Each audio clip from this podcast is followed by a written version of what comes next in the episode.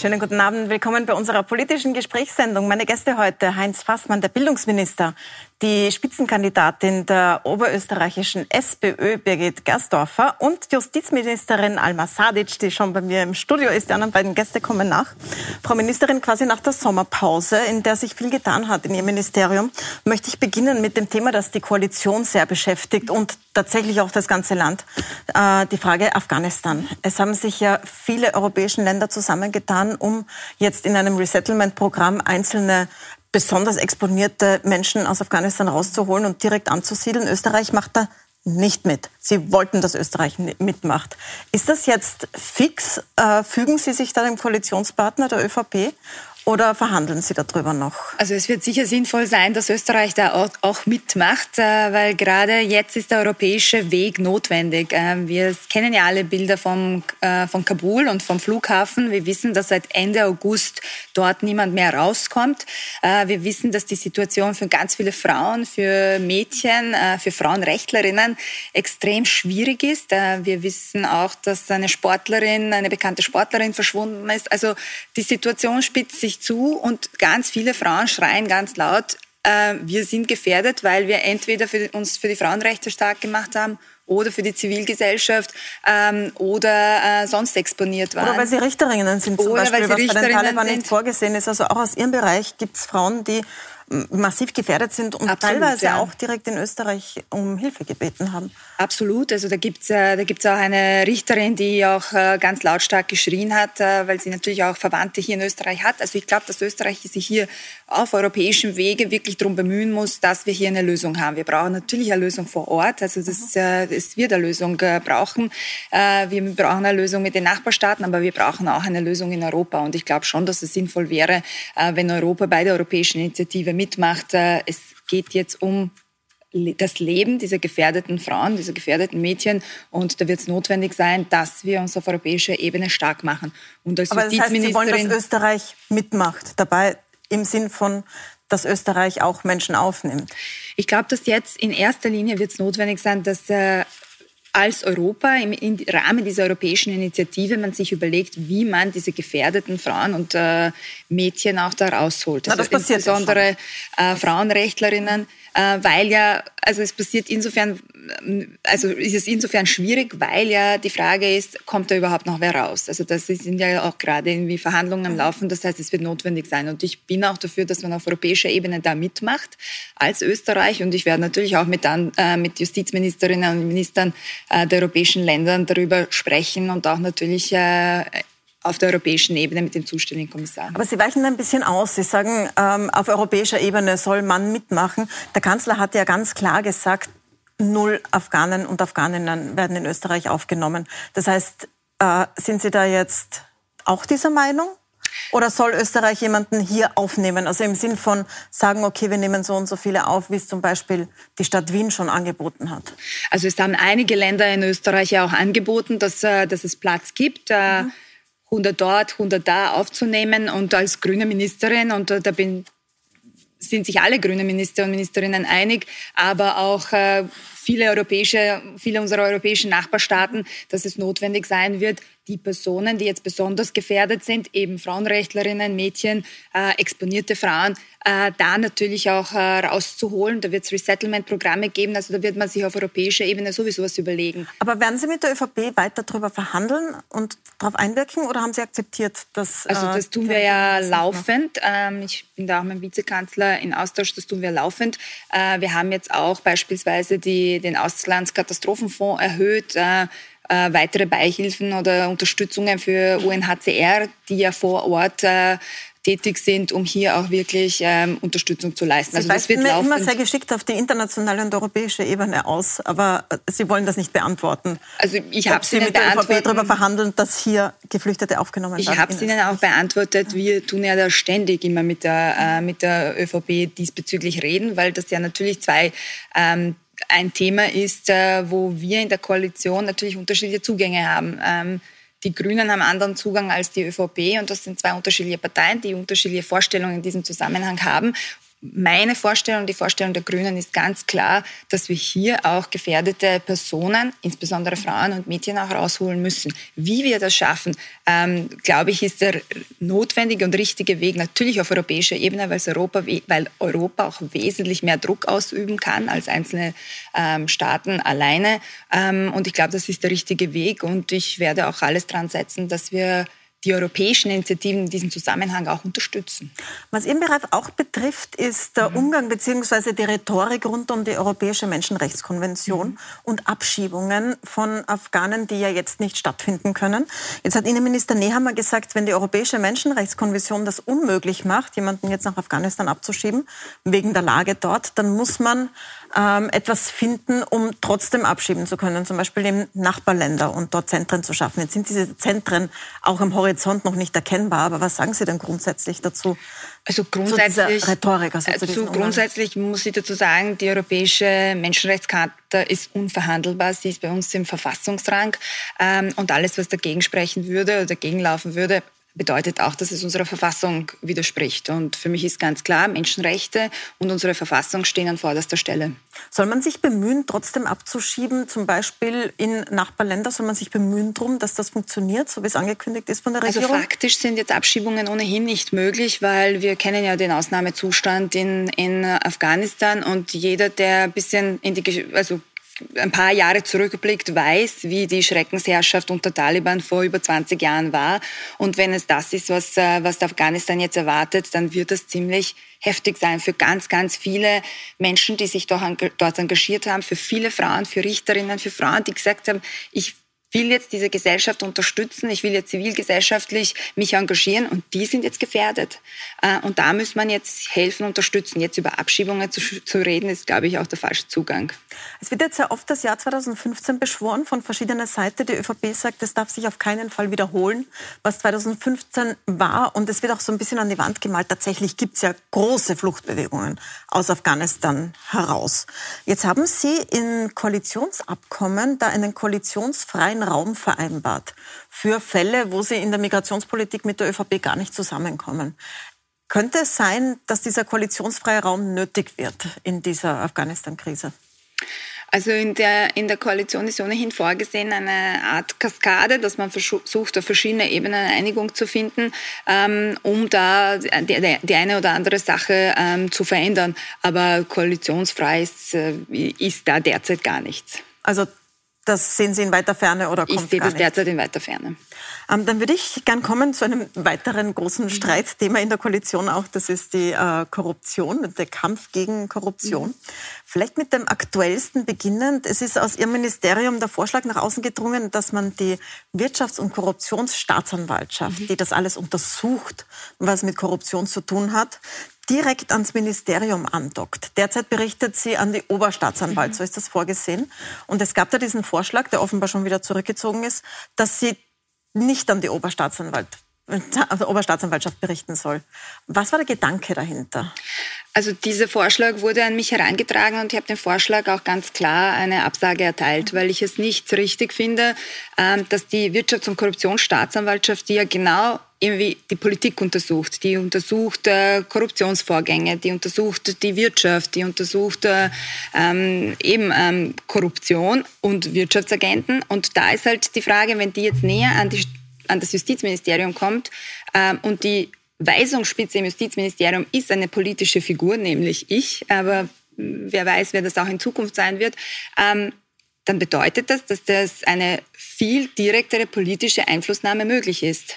Das heißt, es ist absolut notwendig, dass es hier diese ähm, Fach- und Dienstaufsicht gibt, dass da auch ein, ähm, eine Staatsanwaltschaft dazwischen geschaltet ist, weil dann haben wir quasi diese dreistufige Eskalationsstufe. Zum einen die Staatsanwaltschaft, dann kommt die Oberstaatsanwaltschaft, dann die zuständige Sektion im Ministerium und danach der Weisungsrat. Und alles, was quasi in diesen, in diesen unter Anführungszeichen vier Instanzen ähm, durchkommt, hat dann Hand und Fuß und auf das kann man sich dann verlassen. Und das war auch der Grund, warum ich äh, diesen Vorschlägen, die gemacht wurde, auch eine Absage erteilt habe, zumal wir derzeit auch die Arbeitsgruppe zum Bundesstaatsanwalt haben. Weil ich habe ja gesagt, mit, als ich ins Amt gekommen bin, habe ich auch gesagt, mein oberstes Ziel ist die Unabhängigkeit der Justiz zu stärken. Und dazu gehört auch die unabhängige Ermittlungsarbeit der Wirtschafts- und Korruptionsstaatsanwaltschaft. Und das bedeutet auch, dass wir über die Fach- und Dienstaufsicht auch reden können in diesem Gesamtgefüge der Unabhängigkeit.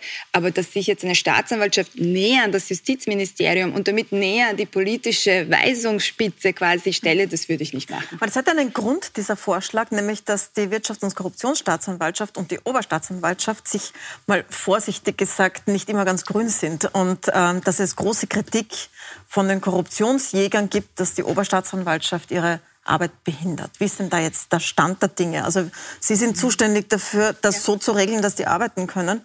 Ähm, in der Beobachtung der letzten ein bis zwei Jahre ist das nicht der Fall. Was tun Sie da? Also das ist äh, auch etwas, was ich geerbt habe. Also diesen Konflikt hat es ja schon vorher gegeben, damals äh, eskaliert in der Eurofighter-Dienstbesprechung.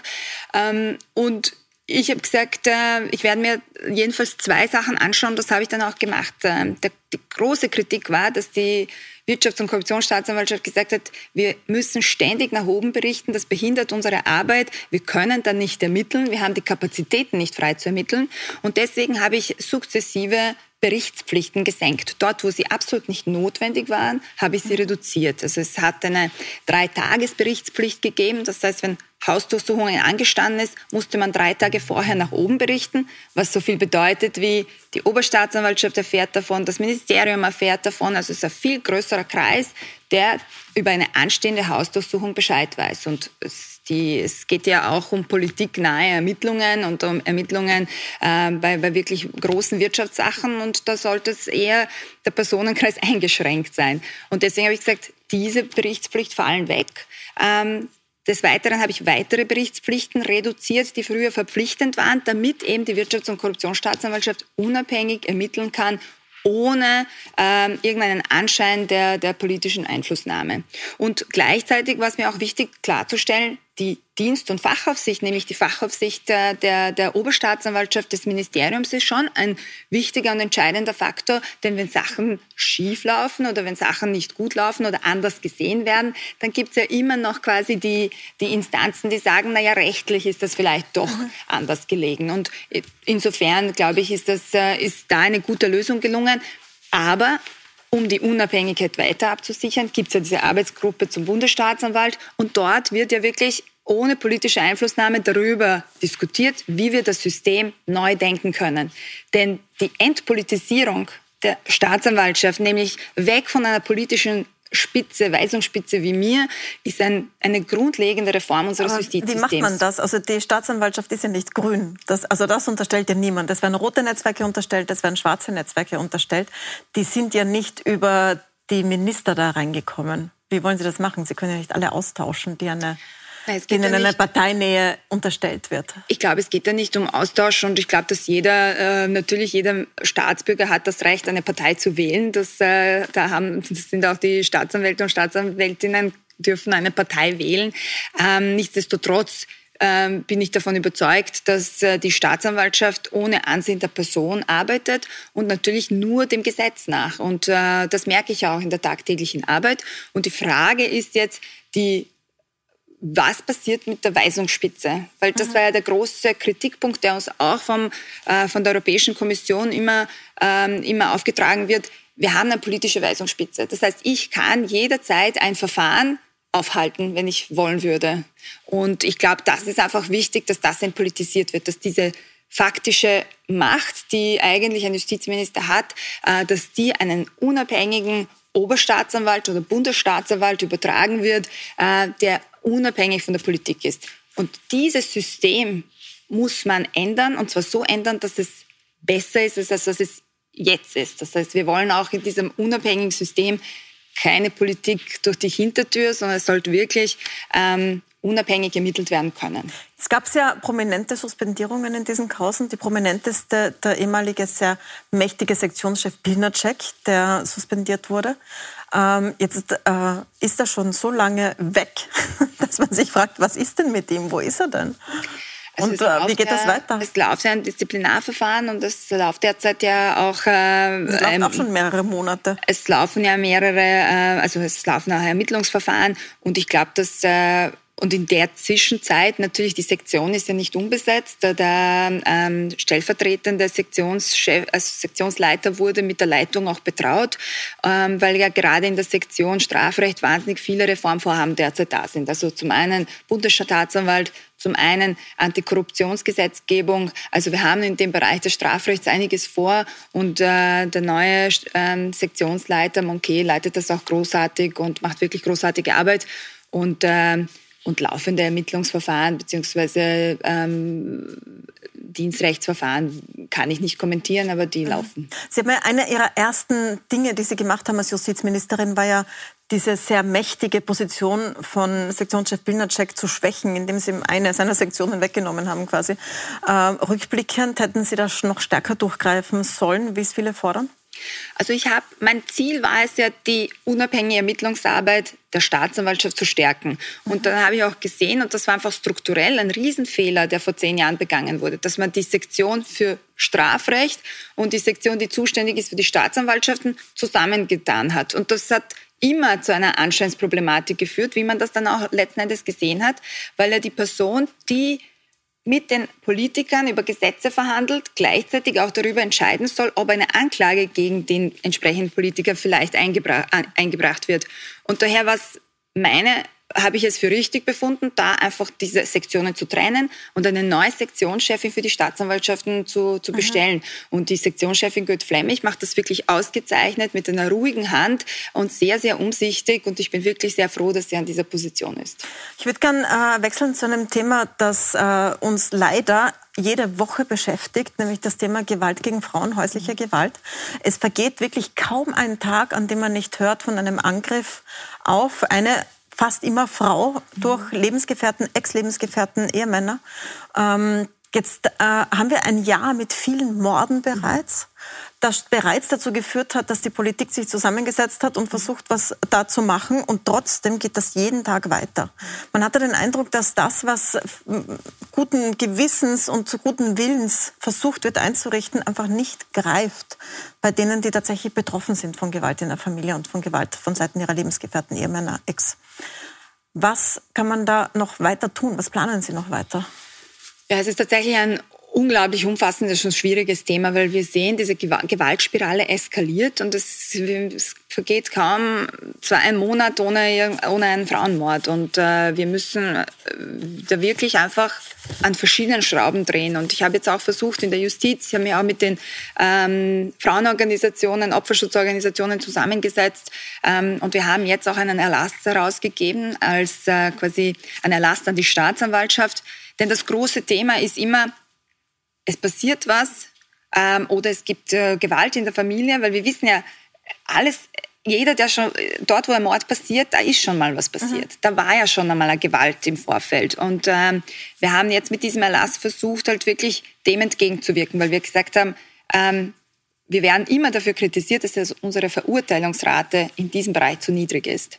Das heißt, wir müssen schauen, die Sta also die, die Staatsanwalt, der Staatsanwaltschaft wird aufgetragen, hier auch besser Beweise zu sichern. Die Staatsanwaltschaft kann jetzt beispielsweise von sich aus den Beschuldigten vernehmen, um ähm, sich mehr ein Bild darüber zu machen. Ja, wenn es überhaupt so weit kommt, weil wir haben ja jetzt auch von Fällen gehört, wo Frauen zur Polizei gehen und ja. dann selbst beschuldigt werden. Auch äh, die Täter haben inzwischen gelernt, dass sie das auch umdrehen können quasi. Also Frauen, die sich versuchen zu wehren, gleich mal bei der Polizei anzuzeigen. Obwohl tatsächlich das Verhältnis umgekehrt ist. Ich möchte nicht kleinreden, dass es auch gewalttätige Frauen gibt, aber meistens ist es dann doch jetzt umgekehrt in den Statistiken. Und dass Frauen nicht gerade dazu ähm, ermutigt werden, sich an die Polizei zu wenden und die Polizei offenbar nicht mal bis zur Staatsanwaltschaft kommt. Wie soll es dann auch zu einer Verurteilung kommen bei den kleineren? Also es sind ja genau so, eh, wie Sie richtig sagen, das ist ja genau der Punkt, wo wir ansetzen müssen. Also wir müssen erstens mal viel früher ansetzen, bevor mhm. was passiert ist. Ähm, deswegen hat, äh, ist jetzt im Gesundheitsministerium, aber auch im Innenministerium, ähm, hat man jetzt mehr Geld investiert in Prävention. Da geht es tatsächlich um die Täterarbeit, um opferschutzorientierte Täterarbeit, dass, ähm, wenn schon Gewalt passiert, dass gleich gezielt verpflichtend äh, Antigewalttraining. Allerdings sechs Stunden. Ich kann mir schwer vorstellen, mhm. dass jemand, der sein ganzes Wesen reflektieren müsste und äh, draufkommen und überhaupt Mechanismen entwickeln, wie er anders reagieren kann auf seelische Nöte oder schwierige Situationen als mit Gewalt, in sechs Stunden überhaupt so weit kommt, dass er das hinterfragt und sich zugesteht, dass man auch anders leben kann? Also da wird es sicher mehr ähm, Stunden und mehr Aufwand brauchen, aber ich glaube, es ist, äh, man muss beide Seiten sehen. Zum einen braucht es die Unterstützung für gewaltbetroffene Frauen ähm, und zum anderen braucht es natürlich auch verstärkte Täterarbeit und Arbeit mit den Gewalttätern. Mhm. Ähm, ich habe in meinem Ministerium jetzt ähm, auch die Prozessbegleitung zum einen ausgeweitet, aber andererseits auch den Zugang der betroffenen Frauen zu den Opferschutzorganisationen erleichtert. Das heißt, sie können jetzt per also online oder per E-Mail mit der Opferschutzorganisation Kontakt aufnehmen und die Opferschutzorganisation kann für sie die einstweilige Verfügung beim Gericht einbringen. Bis jetzt war das so nicht möglich, weil man immer persönlich zum Gericht erscheinen musste. Das war für viele Frauen ein Problem, mhm. weil man Angst hatte, rauszugehen. Vielleicht sieht der Mann einen aus der Wohnung gehen, vielleicht sieht irgendwie der Freund des Mannes einen zum Gericht gehen. Das ist auch die gefährlichste Phase. Und das also ist die absolut gefährlichste Phase. Und da ist es gut, wenn man niederschwellig die Möglichkeit hat, mit Opferschutzorganisationen Kontakt aufzunehmen und die bringen eine einstweilige Verfügung ein. Ähm, und ich glaube, dass wir da einfach ganz viele Schritte brauchen, um das Ganze gesamtheitlich aufzugreifen und hier auch äh, gegen Gewalt an Frauen vorzugehen. Wir begrüßen jetzt die Spitzenkandidatin aus Oberösterreich auch in unserer Runde. Birgit Gerstdorfer, äh, Gerstdorfer ist bei uns. Frau Gerstdorfer, kommen Sie einfach rein ins Studio und nehmen Sie Platz. Wir machen das heute on air. Danke fürs Anreisen aus Linz mitten im Wahlkampf. Grüß Gott. Grüß Gott, danke fürs Dasein. Grüß Gott. Frau Gerstdorfer, Sie sind ja auch zuständig für Frauen als äh, und Spitzenkandidatin in Oberösterreich der SPÖ. Wir waren gerade beim Thema Gewaltschutz. Ähm, wir haben einiges gehört, was geplant ist. Die Opferschutzorganisationen fordern auch wesentlich mehr Geld. In Oberösterreich ist das genauso ein schwieriges Thema wie sonst wo. Wie zufrieden sind Sie denn mit der Arbeit der Regierung in diesem Bereich?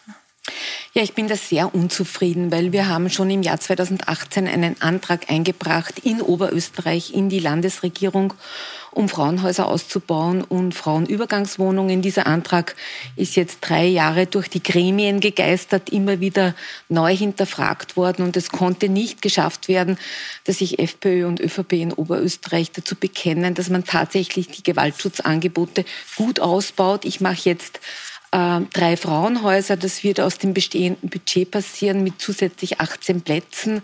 Aber es braucht auch Übergangswohnungen für die äh, gewaltbetroffenen Frauen in allen Bezirken, weil wir natürlich noch immer nicht auf dem Niveau sind der Istanbul-Konvention. Ähm, Sie sind ja zuständig als Landesrätin. Also um es zu erklären, Oberösterreich hat ja eine äh, Regierung, in der alle drinnen sind, auch wenn es eine Koalition zwischen Schwarz und Blau gibt, äh, mhm. sind Sie Landesrätin und zwar für Soziales, Kinder- und Jugendhilfe. Und da gibt es ein Thema, das äh, großes Thema ist für viele Frauen in Oberösterreich, die Kinderbetreuung. Immer noch ein Frauenthema, weil dann wesentlich häufiger die Frauen zu Hause bleiben als die Männer. Da ist die Realität gar nicht so, wie Sie es persönlich fordern, obwohl Sie zuständig sind. Zum Beispiel sind Kindergärten wieder kostenpflichtig geworden ab 13 Uhr. Ähm, überhaupt erst ab dem 30. Lebensmonat äh, am Vormittag kostenfrei. Das heißt, es ist eigentlich, seit Sie Landesrätin sind 2016, überhaupt nichts besser geworden. Für, was für einen Hebel haben Sie denn da überhaupt? Ja, ich bin ja nicht äh, Frauenlandesrätin, sondern eigentlich nur für den Gewaltschutz zuständig. Mhm. Und die äh, Kompetenz der Kinderbetreuung ist im Bereich der Bildung. Das mhm. heißt, äh, die Landeshauptmann Stellvertreterin Haberlander ist zuständig dafür. Sie ist auch äh, Frauenlandesrätin. Äh, ich bin echt unglücklich mit der Situation. Wir sind im Bundesländervergleich bei den unter Dreijährigen am letzten Platz, bei den drei bis fünfjährigen am vorletzten Platz.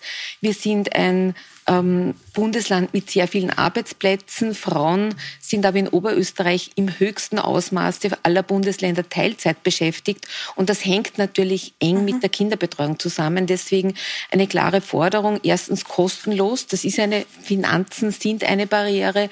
Zweitens ganztägig drittens ganzjährig und als Rechtsanspruch. Frauen brauchen Sicherheit, müssen sich verlassen können, dass sie einen Kinderbetreuungsplatz bekommen, wenn sie ihn brauchen.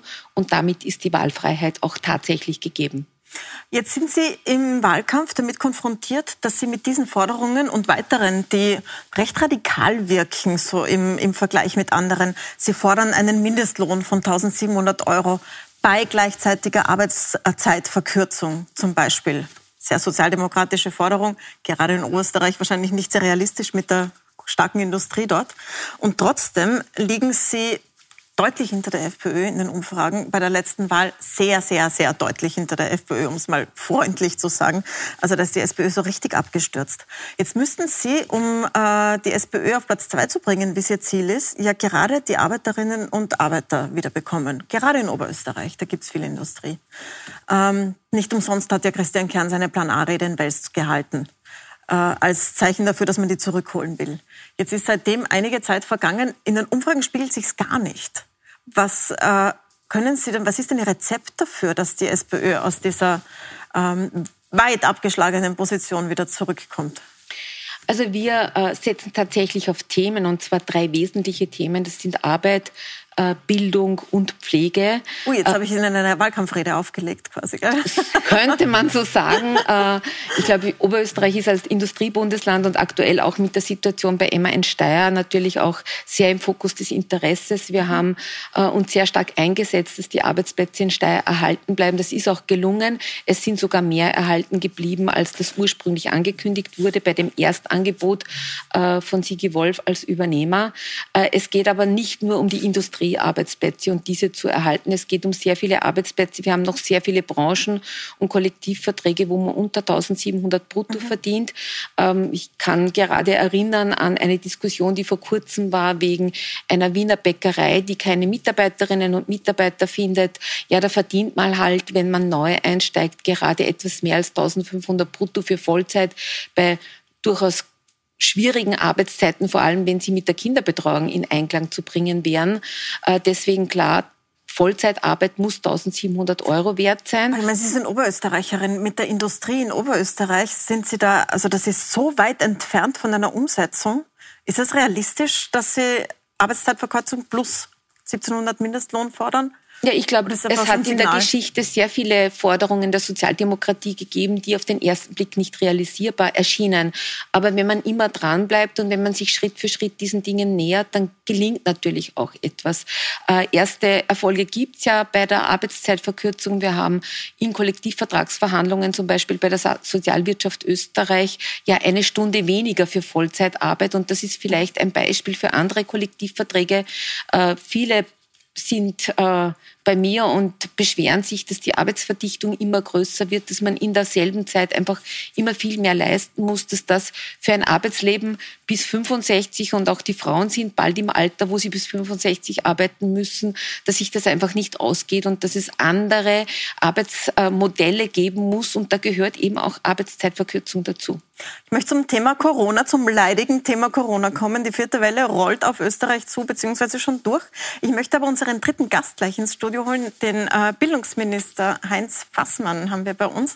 Und er ist schon auf dem Weg ins Studio. Herr Minister, Sie können einfach gleich direkt hier Platz nehmen. Herzlich willkommen. Guten Tag. Danke für Ihre Zeit an diesem auch für Sie sehr stressigen Tag. Erster Schultag.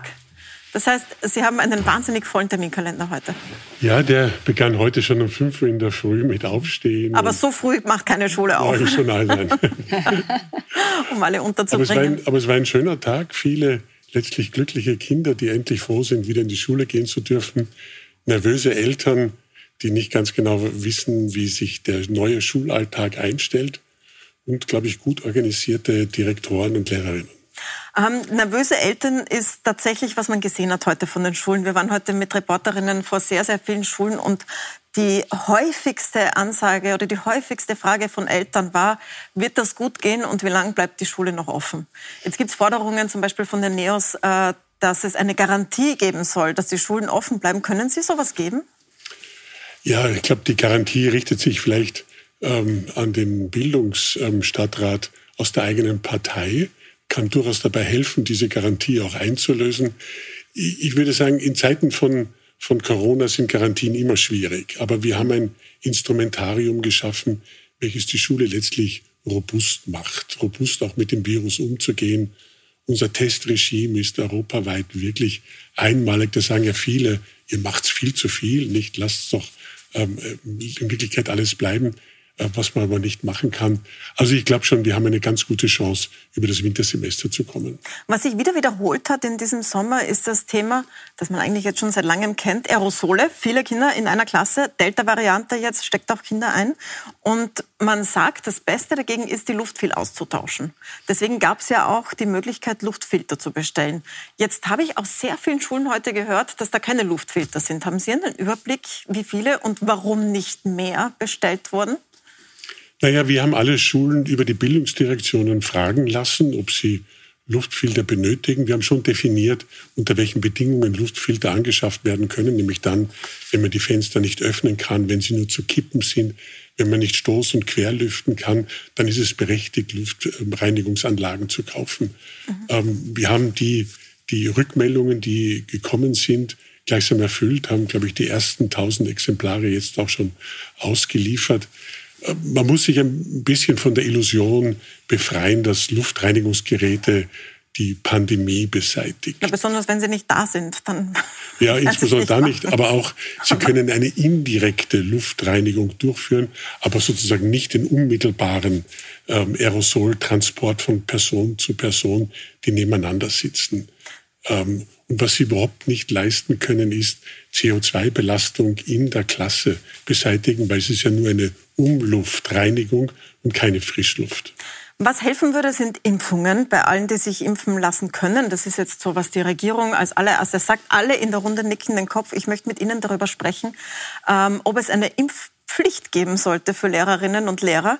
Ähm, aber zuerst die Frage, wissen Sie schon, wie viele Lehrerinnen und Lehrer geimpft sind? Sie haben ja gesagt, Sie werden sich einen Stand erheben lassen. Ja, ich war da sehr ähm, sehr lästig letztlich und, und es gelingt. Waren Sie erfolgreich lästig? Ich war auch erfolgreich und ich werde diese Woche die Daten von Statistik Austria bekommen.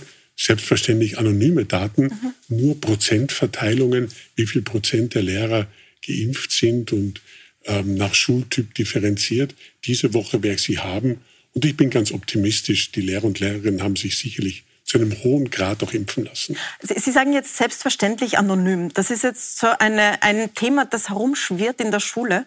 Viele Eltern sagen, ich möchte schon wissen, ob die Lehrerin bzw. der Lehrer geimpft ist oder nicht, um das Risiko für mein Kind einschätzen zu können. Es gibt Risikokinder, es gibt Kinder mit Risikopersonen in der Familie, die nicht geimpft werden können.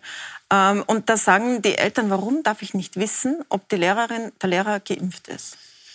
Ja, wir müssen schon ein klein wenig aufpassen. Auch Datenschutz ist durchaus eine rechtliche Kategorie, die ernst zu nehmen ist. Und gerade Gesundheitsdaten sind, sind sehr schützenswerte Daten. Was wir ja tun, ist, wenn äh, Lehrer oder Lehrerinnen sich nicht impfen lassen, was glaube ich kein häufiger Fall ist, wir sagen, da müssen sie sich testen. Wir verlangen. Aber das heißt, irgendjemand muss es ja wissen. Das heißt, die Direktionen ja, wissen, wer geimpft ist. Richtig, der Dienstvorgesetzte darf es wissen. Da ist ein mhm. durchaus legitimes Anliegen. Auch die Fürsorgepflicht des Arbeitgebers spricht dafür. Aber es ist keine Information, die man, glaube ich, am schwarzen Brett in der Schule anbringen sollte. Frau Ministerin, wäre es überhaupt möglich, diesen, ähm, aus, aus rechtlicher Sicht jetzt, diesem Bedürfnis der Eltern nachzukommen, zu wissen, ob die Lehrerin, der Lehrer ihrer Kinder geimpft ist? Ja, das ist alles eine schwierige Abwägungsentscheidung, aber ich weiß, dass der Bildungsminister sich das alles genau anschaut und das heißt, äh, diese Abwägungen äh, Abwägungen trifft. Äh, das Gesundheitsministerium prüft ja jetzt auch gerade die 1G-Regelung ähm, auch für die Nachtgastronomie und darüber hinaus. Ähm, also das wird man sich alles anschauen müssen. Jetzt ist mal das vorderste Ziel, die Leute zu animieren, impfen zu gehen. Ich glaube, das ist extrem wichtig. Also ich möchte auch nochmal diese Gelegenheit nutzen, den Aufruf zu starten. Es tut nicht weh, es ist, äh, es ist ganz einfach und man schützt ja nicht nur sich, man schützt ja auch äh, seine Mitmenschen, man schützt vor allem Kinder jetzt, weil die Kinder bis zwölf Jahre nicht impfen können. Ähm, das heißt, ich möchte wirklich ganz dringend alle appellieren, es ist super einfach, sich impfen zu gehen. Ähm, und äh, ja, jetzt äh, rollt äh, also jetzt die Delta-Variante ist da. Wir sehen ja auch äh, die, die, die Zahlen, die jetzt auch steigen. Und das ist eins ist ganz klar, das Virus macht ganz deutlich eine Unterscheidung zwischen Geimpften und den Nicht-Geimpften. Und äh, daher möchte ich den Appell auch nochmal verstärken, wenn man will, dass man hier eine Unterscheidung gibt, äh, dass man eben nicht schwer erkrankt und auf der Intensivstation leidet, äh, landet, dann soll man sich wirklich impfen lassen. Und ja, im Gesundheitsministerium wird die 1G-Regel geprüft. Ähm, und viele Expertinnen und Experten sind sich einig, dass gerade wenn es, äh, wenn es um die Nachtgastronomie oder aber auch Lokale geht, äh, wird man den nicht, äh, wird man den Geimpften nicht einen Zug, also den, den Zugang jetzt verwehren können. Und unser gemeinsames Ziel ist, alles dran zu setzen, einen Lockdown zu verhindern. Frau Gersthofer, Sie mussten sogar Ihren Wahlkampfauftrag verlegen, weil in Wels die Inzidenz so hoch ist, dass Sie dort gar keinen Wahlkampfauftakt mit 500 Personen verantwortlich machen konnten. Insgesamt in Oberösterreich ist die Impfrate die niedrigste in ganz Österreich. Äh, worauf führen Sie das denn dann zurück? Ja, das ist schwer zu beantworten. Ich glaube, es macht schon einen Unterschied, ob alle Parteien, die in der Regierung sitzen, äh, auffordern und motivieren, äh, impfen zu gehen. Und das ist eben bei uns nicht der Fall. Wir haben eine Koalition blau-schwarz und man kann da fast ein bisschen Ähnlichkeiten äh, finden, dort wo äh, viel freiheitliche Zustimmung passiert. Dort ist auch die Impfmoral nicht in der Form ausgeprägt. Das heißt, äh, also Sie sagen, die FPÖ ist schuld daran. Nein, das sage ich das nicht. Ich sage, sage nur, dass, dass, das, dass es da Zusammenhänge geben kann. Äh, und man sieht auch, dass ähm, FPÖ-Wählerinnen deutlich weniger äh, zur Impfung gehen. Aber ähm, wir müssen alles tun, damit die Impfquote steigt. Und da kann ich mich nur anschließen. Äh, ich bin verantwortlich für die Pflegeheime in Oberösterreich und für die Pflege und äh, dort ist es ganz klar, äh, möglichst viele Impfungen, möglichst hoher Anteil äh, an geimpften und geschützten Personen, damit man weitere Infektionen vermeidet. Äh, in Oberösterreich ist die ältere Zielgruppe gerade gar nicht so sehr unter den infizierten Personen. Es ist sehr, sehr gering ausgeprägt in der Relation zu den Jungen.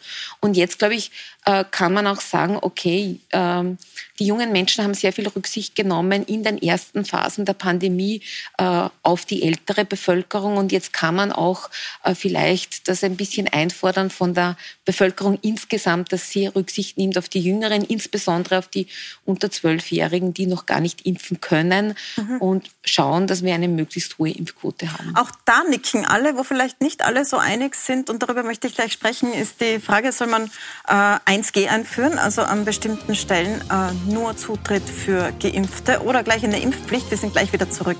Bleiben Sie dran.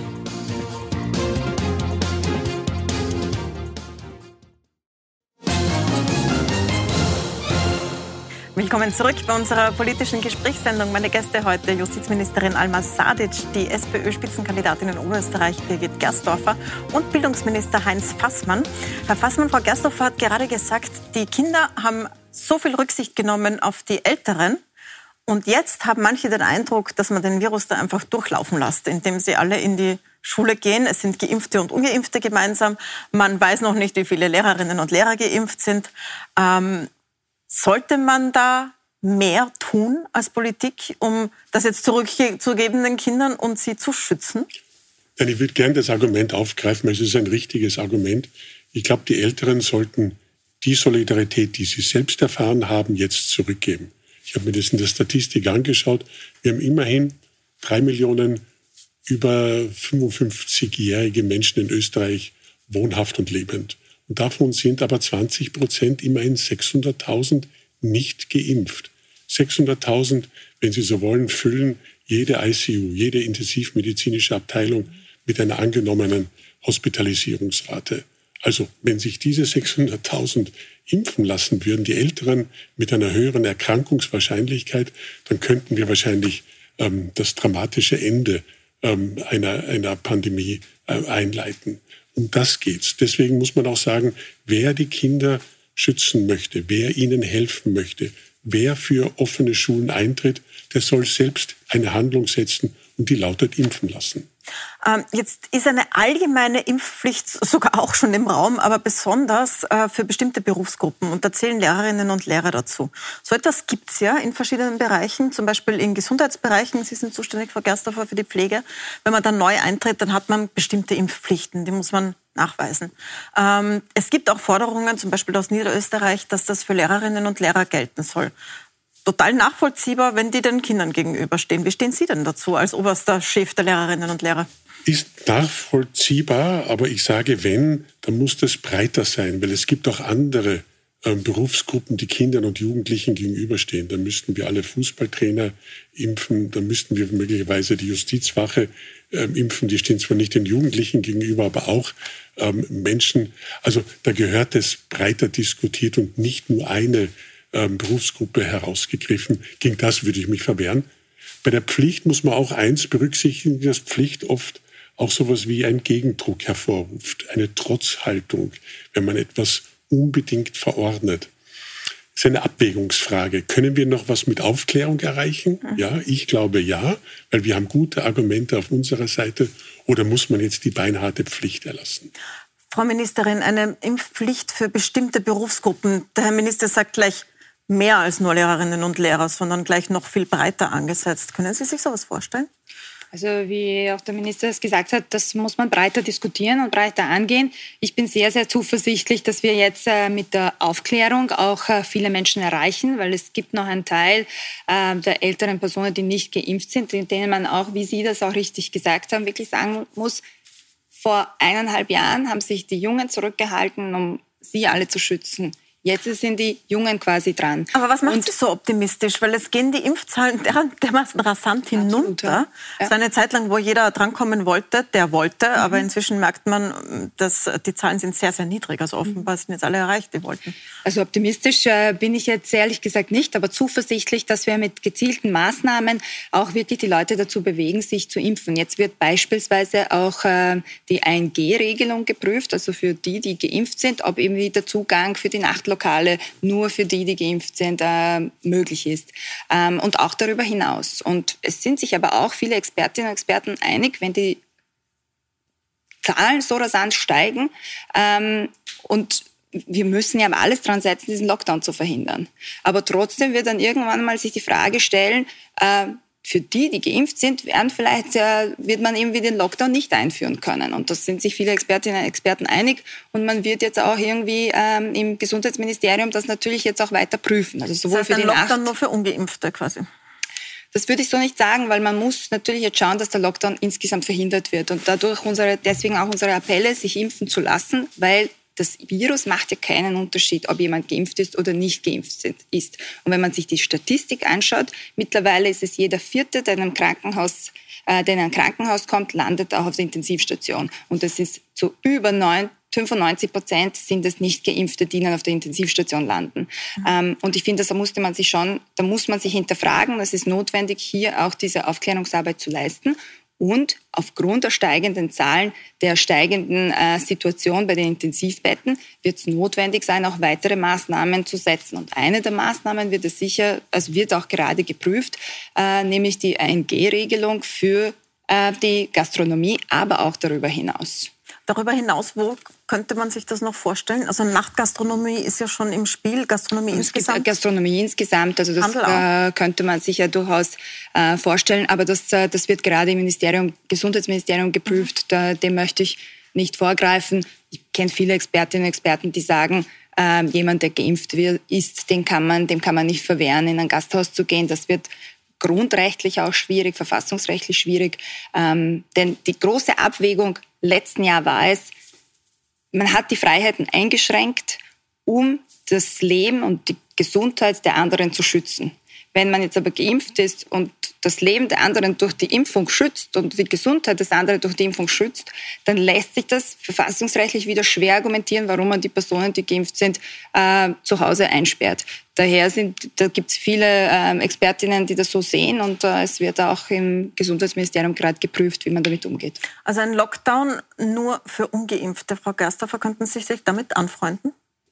Also ich möchte noch was zur 1G-Regel sagen und zur Frage der Impfpflicht. Also ich habe da ehrlicherweise speziell für meinen Bereich, im Bereich der Pflegeberufe, eine andere Position, weil äh, wir suchen Pflegekräfte nicht nur in Oberösterreich und das gilt für alle Bundesländer, die sind schwer zu finden. Ich habe in Oberösterreich 600 Betten nicht belegt, weil mir ungefähr 100 Beschäftigte in der Pflege fehlen. Wenn ich dort eine Impfpflicht äh, mache und bei ungefähr 10.000 Köpfen, ist es schon nicht unwahrscheinlich, dass dann 100 sagen, okay, dann verlasse ich dieses Berufsfeld. Und dann habe ich aber parallel dazu wieder zusätzliche 600 Betten, die ich vielleicht nicht belegen kann. Und das ist auch eine Frage der Abwägung Impfung. Äh, wir machen in den Pflegeheimen etwas, das, glaube ich, sehr wichtig ist. Das ähnelt dem Bereich der Schule. Äh, entweder geimpft zu sein, entweder äh, genesen zu sein und noch Antikörper zu haben oder ganz, ganz regelmäßig zu testen. Und damit habe ich eine Gewähr. Und das sieht man auch an den Infektionszahlen aktuell, dass hier Sicherheit da ist. Wenn es Infektionen gibt, sind es oft leichte Verläufe bei den Geimpften, so wie sonst auch. Ähm, und ich glaube, auf das muss man sich konzentrieren. Und daher bin ich äh, weder für eine Impfpflicht, weil äh, ich sage immer, wie stellt man sich das vor? Führt man die dann ab, äh, die sich nicht impfen lassen und macht eine Zwangsimpfung oder gibt saftige Strafen? Das weiß ich dann nicht, wie man das exekutieren wollte. Aber ich bin dafür, dass man aufklärt, aufklärt, aufklärt und dass man vor allem die Impfungen zu den Menschen bringt. Ich bin im Bereich. Ja, aber das passiert ja mit Impfbussen, mit ja, Impfschiffen, ist, mit ja, aber das ist die äh, Frage, Impfungen in der Arena. Aber in, in Oberösterreich haben wir da noch Luft nach oben, weil mhm. wir haben wenige Impfbusse und wir haben zwar immer wieder die Schlagzeile, wo der steht, aber es ist halt nur eine ganz kleine Zahl von Bussen, die unterwegs ist und man muss sozusagen den Zugang extrem niederschwellig gestalten. Johnson Johnson bietet sich an, das ist eine Impfung, mhm. äh, dann ist das schnell erledigt und auf solche Wege muss man immer mehr versuchen, Menschen zu motivieren, äh, die Impfungen zu machen. Wir haben zwei bis vier Impfbusse, je nachdem, welchen Zeitpunkt man anblickt. Und das ist einfach zu wenig. Da kann man deutlich mehr tun. Herr Minister, in der Schule wird ja schon unterschieden jetzt zwischen denen, die geimpft sind und nicht geimpft sind.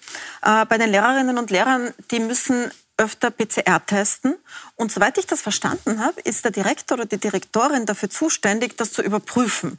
Jetzt werden es viele vielleicht freiwillig machen, aber bei einigen kann man sich vielleicht vorstellen, wenn sie nicht impfen wollen, wollen sie vielleicht auch nicht testen.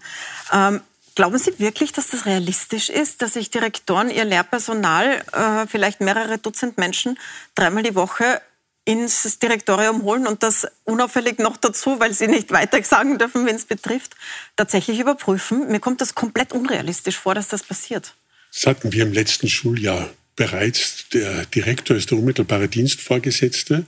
Ähm, der kann klarerweise sich nicht nur nach dem äh, jeweiligen Impfstatus erkundigen, sondern auch kann fragen, ob die Testung. wird er das dreimal die Woche ist. machen? Ähm, es genügt, weiß nicht, stichprobenartig. Er muss nicht jeden Tag dem. Lehrer nachlaufen. Wir hatten auch im letzten, ähm, letzten Semester Fälle, wo sich Lehrer ähm, und Lehrerinnen gegen alles gewehrt haben. Ähm, keine Testung und dergleichen mehr. Aber es ist eine Dienstverpflichtung.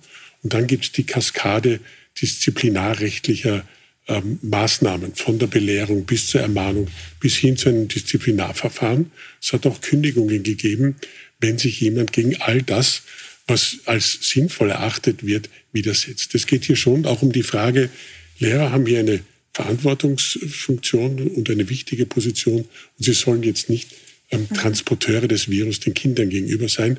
Da müssen wir von der Behörde her aufpassen. Also Kündigung für die, die sich weder impfen noch testen lassen. Bei den Schülerinnen und Schülern ist es sogar sichtbar, weil die, die geimpft sind, müssen keine Maske tragen und die, die nicht geimpft sind, schon. Wir sprechen da jetzt von den über Zwölfjährigen, die überhaupt impfen können. Das ist so ein sichtbares Zeichen, wo jetzt, ich spreche jetzt mal für die andere Seite, sich viele sagen so, das ist ja eine Stigmatisierung. Was können die Kinder dafür? Liegt ja meistens nicht an ihnen, sondern an den Eltern. Ja, Maske tragen im Unterricht ähm, nur in der höchsten Sicherheitsstufe und dann nur in der Aber Oberstufe. Da werden wir bald sein, so wie es aussieht. Dann noch in der Oberstufe, ja. Mhm. Wobei ich dann sagen kann, vielleicht ist es auch sinnvoll, dass dann alle Masken tragen, ohne Differenzierung. Aber wir müssen klarerweise sagen, wer die Handlung setzt, ich lasse mich impfen, der hat auch bestimmte Konsequenzen oder auch bestimmte Vorteile. Und wer das nicht tut, muss die anderen Konsequenzen tragen. So ist das eben. Viele fragen sich jetzt auch, warum gilt das nicht mehr, dass ich aus allgemeiner Angst vor dem Virus meine Kinder zu Hause lassen kann? Das war am Anfang der Pandemie möglich. Also da konnte man einfach nur angeben, ich will nicht, dass mein Kind sich ansteckt und lasse es jetzt zu Hause die nächsten drei, vier Wochen, solange die Zahlen hoch sind. Das geht jetzt nicht mehr. Vielleicht ein Faktor, warum sich recht viele ganz von der Schule abmelden. Warum ja, geht das nicht mehr? Nein, die Regelung gibt es weiterhin, aber ah, ja. nur muss sie begründet werden. Also mhm. beispielsweise Vater oder Mutter ist ein Risikopatient ähm, und es könnte eine Gefahr bestehen, dass durch das Kind das Virus nach Hause getragen wird. Wäre so ein Fall, wo man, wo man hier von Absenz, wo man hier eine Absenz wählen könnte. Ähm, oder es gibt eine begründete Angst vor äh, welchen Dingen auch immer, vor dem Gurgeltest oder vor der äh, Situation. Aber da muss man auch irgendwann ein ärztliches Attest bringen. Also grundsätzlich möglich, aber es muss auch irgendwie kontrolliert werden. Aber man muss einen Arzt haben, der bestätigt, die Angst ist aus irgendeiner Art begründet. Richtig, mit einem bestimmten Sachverhalt im Hintergrund ist, glaube ich, nicht unverständlich und auch nicht unmenschlich. Herr Minister, wir reden sehr viel über die Schule in diesen Tagen. Klar, es ist Schulstart, aber auch die Kindergärten haben Probleme. Teilweise kenne ich Leute, die sind schon zum sechsten, siebten Mal in Quarantäne wegen ihrer Kindergartenkinder. Auch dort rauscht das Virus durch jetzt mit der Delta-Variante. Und auch die Unis beginnen jetzt. Mhm. Und bei uns haben sich von beiden Richtungen viele gemeldet, die sagen, warum spricht man über die Kleinsten und über die Studierenden so wenig und konzentriert sich so auf Schule. Beginnen wir mal mit der Uni. Ähm, die Studentinnen und Studenten sind letztes Jahr gar nicht in die Uni gegangen quasi. Wie soll das da weitergehen? Gar nicht, ist nicht ganz korrekt, aber mhm. die großen Massen sind nicht in die Uni gekommen. Künstlerische Ausbildung fand weiter in Präsenz statt, aber auch eine naturwissenschaftliche Laberausbildung.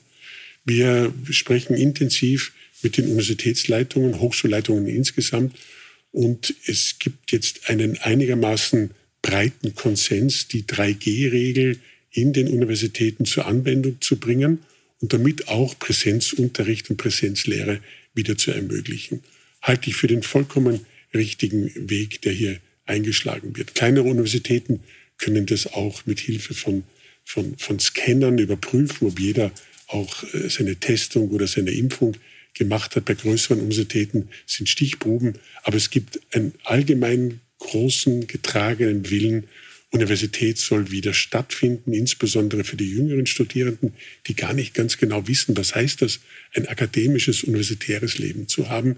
Das ist uns allen ausgesprochen wichtig. Und wie ist es mit den Kleinsten? Das betrifft Sie jetzt auch bald, Frau Ministerin, wahrscheinlich. Wahrscheinlich ist Ihr Kind jetzt auch schon bald so weit, dass es in die Kinderkrippe geht.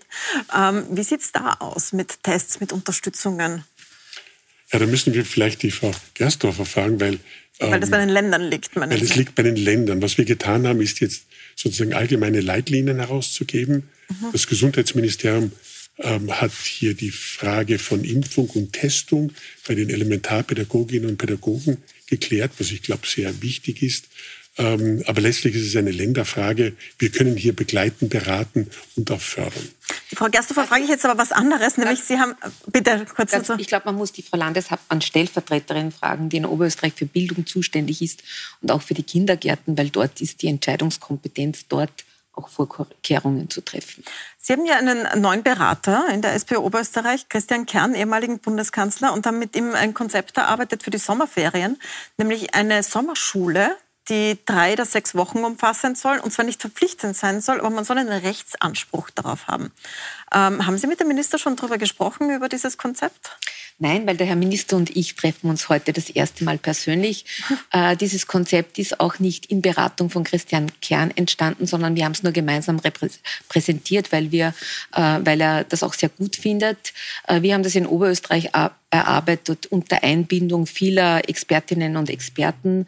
Ähm, das Konzept äh, ist eigentlich aus dieser Idee entstanden, dass wir ein Elternpaar haben, das gemeinsam zehn Wochen Urlaub hat, aber konfrontiert ist, wenn Schüler, Schülerinnen vorhanden sind mit 14 Wochen Ferien. Und das ist eine enorme Herausforderung für die Eltern. Mhm. Jetzt ist, gibt es seit zwei Jahren die Sommerschule punktuell für bestimmte Zielgruppen der Schülerinnen und Schüler, nicht an jedem Schulstandort, aber noch immer mit äh, einigen, äh, ich sage einmal, ähm, äh, Fehlern, die man äh, ausmerzen muss und das jetzt in der praktischen Umsetzung funktioniert. Äh, Lehrer, Eltern erzählen, es ist schwierig, die Kinder anzumelden, wenn es nicht am Wohnort ist oder an der Standortschule. Es ist schwierig, äh, für die Pädagoginnen und Pädagogen ein Gruppengefüge zu schaffen, wenn da mehrere Schulen äh, zusammen in einer Klasse sitzen. Und natürlich geht es auch um die, äh, um die Studentinnen und Studenten, die dort teilweise unterrichten, die außer fünf ECTS gar nichts bekommen, nämlich keine Entlohnung dafür. Ich muss Sie da an der Stelle unterbrechen und die Antwort einfordern, weil wir fast am Ende der Sendezeit sind. Äh, was halten Sie denn von diesem Konzept einer eines Rechtsanspruches auf drei Wochen Sommerschule, die dann einfach stattfindet? Nein, es freut mich, dass die SPÖ diese Idee, meine Idee einer Sommerschule aufgreift. Ich habe sie ja vor zwei Jahren erstmalig verwirklicht und sie ist in einem Ausbau äh, begriffen, wir haben mehr Schüler, wir haben mehr Fächer und wir werden die Sommerschule insgesamt auch ausbauen. Und es gibt Probleme natürlich immer, wenn man etwas neu macht in einem komplexen System. Aber Probleme sind darum gelöst zu werden und wir arbeiten dran und ich freue mich schon auf die Sommerschule im nächsten Jahr. Persönlich müssen Sie sich noch länger nicht damit befassen, Frau Ministerin, oder? Aber bald wahrscheinlich. Die Zeit vergeht so schnell, dass äh, da ist man schnell bei den Punkt erlangt. Ich würde mich halt freuen, wenn meine Enkelkinder die Sommerschule noch erleben, weil das eine Erleichterung ist für die Eltern. Und äh, überall, wo ich hinkomme, wird gesagt, ja, das ist super, diese drei Wochen sind eine echte Erleichterung. Und es ist auch ein, ein massiver Punkt der Chancengerechtigkeit. Viele Eltern haben nicht die Chance oder nicht das Geldbörsel, sich äh, ausreichend Nachhilfeunterricht zu leisten. Aber Sommerschule soll auch Spaß machen, kann sehr viel bringen in der Gemeinde. Kontakte mit den Vereinen, Kontakte äh, mit Kulturveranstaltungen oder kulturellen Angeboten. Alles, was wir uns sonst schon immer gewünscht haben von der Schule. Jetzt sind wir am Ende der Sendezeit. Ich danke Ihnen sehr, sehr herzlich fürs Kommen. Danke, Frau Ministerin, danke, Herr Minister und danke, Frau Gasthofer, fürs Anreisen aus Oberösterreich. Ihnen danke ich fürs Zusehen. Die ganze Sendung gibt es auf puls24.at zum Nachsehen oder auch überall dort, wo es Podcasts gibt, können Sie sie nachhören. Danke fürs Dabeisein.